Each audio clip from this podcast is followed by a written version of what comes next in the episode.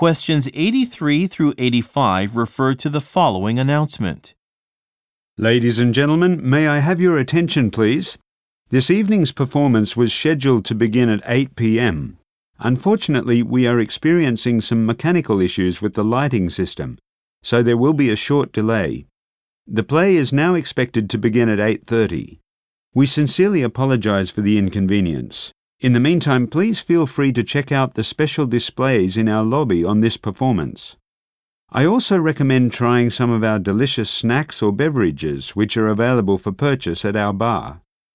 Another announcement will be made 10 minutes before the show begins. You'll be kindly asked to return to your seats at that time. Thank you for your patience with this matter.